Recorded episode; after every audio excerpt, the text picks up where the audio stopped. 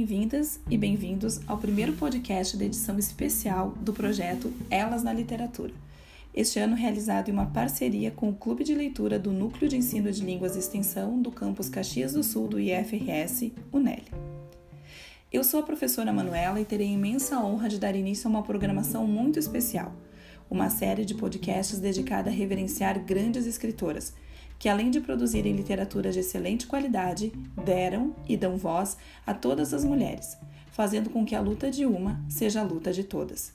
Luta esta por igualdade, respeito e reconhecimento. Nesse primeiro encontro falarei sobre a grande Clarice Lispector, uma escritora que adotou o nosso país como seu e que fez muito pela literatura aqui produzida. Chaya foi o nome que ela recebeu ao nascer em 10 de dezembro de 1920 na localidade ucraniana de Cheuchenik. De origem judaica, foi a terceira filha de Pinchas e Mania. Seu nascimento motivou uma pausa no caminho de fuga da família numa época de fome, caos e perseguição racial. Seu avô foi assassinado, sua mãe foi estuprada e seu pai foi exilado sem dinheiro para o outro lado do mundo. No ano seguinte ao nascimento de Clarice, toda a família fugiu dos pogroms antissemitas, primeiro para, para Moldóvia, Moldávia e Romênia, e mais tarde, em 1922, para Maceió, onde alguns parentes já estavam.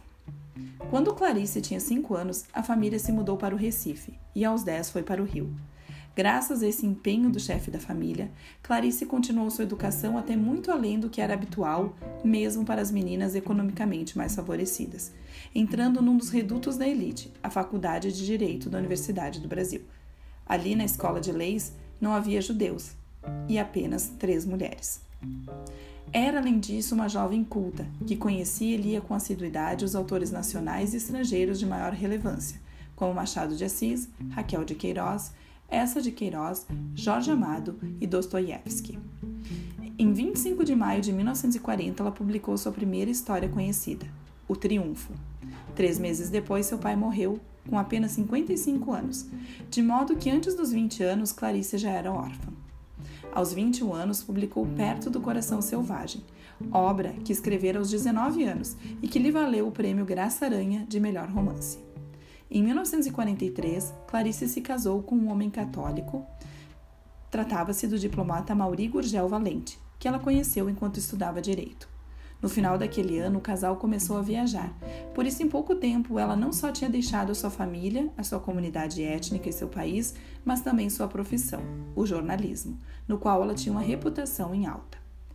Clarice nunca encontrou seu lugar fora do Brasil e era propensa à depressão mas foi graças ao seu marido que conseguiu escrever, já que sua origem imigrante a tornou menos permeável às ideias da sociedade brasileira. E seu casamento foi um passo à frente em termos econômicos.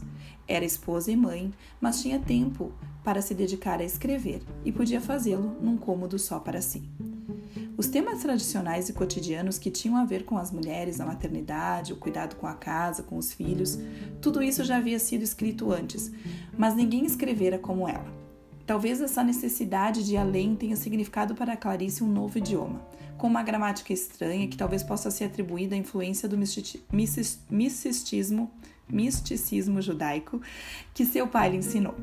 Mas outra parte de sua estranheza no estilo e na forma podem decorrer da necessidade de inventar e transmitir sensações além dos fatos. Quem lê suas histórias do começo ao fim se vê afetado por uma busca linguística incessante.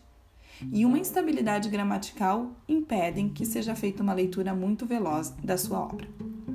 Em 1959, ela se separou do marido diplomata e retornou ao Rio de Janeiro onde voltou à sua atividade jornalística.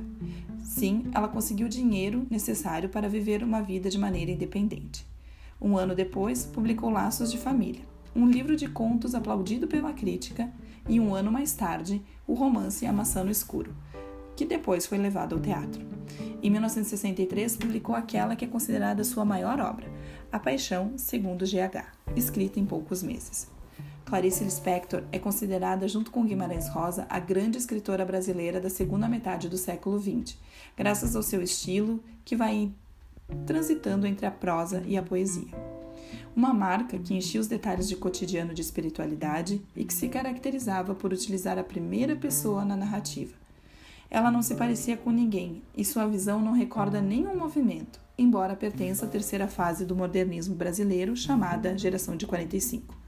Seu último livro, A Hora da Estrela, é um volume que ela escreveu no verso de cheques e um maço de cigarro. Tem menos de 100 páginas e fala de uma moça que, assim como ela, anos antes, migra do Nordeste para o Rio. O estranho nome da personagem, Macabé, foi retirado do episódio bíblico dos Macabeus, o grupo liderado por Judas Macabeu, um dos maiores heróis da história judaica. Ela é uma moça pobre que tenta sorte no Rio de Janeiro, vinda de Alagoas, estado onde os Lispector se estabeleceram ao chegar ao Brasil.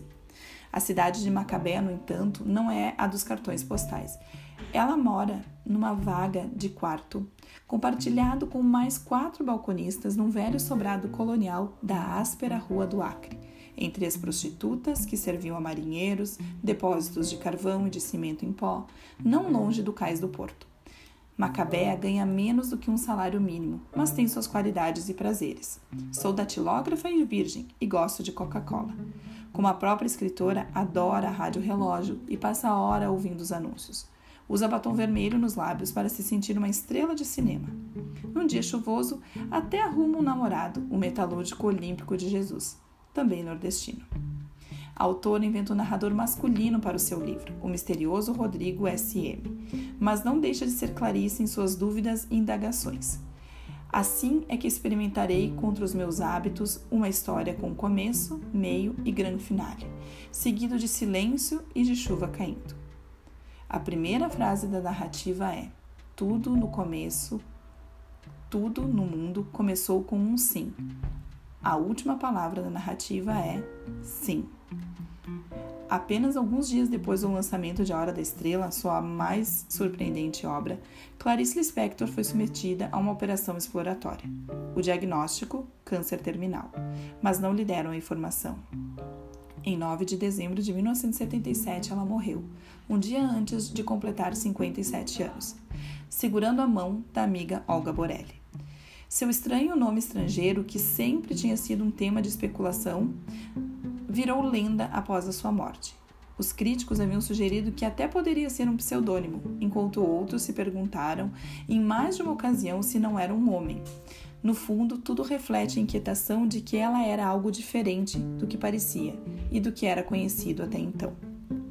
A arte de Clarice Lispector convida sempre a querer conhecer a mulher, e através de suas, de suas histórias se pode rastrear a sua vida artística, da promessa da adolescência e da maturidade assegurada, até chegar à proximidade inexorável da morte.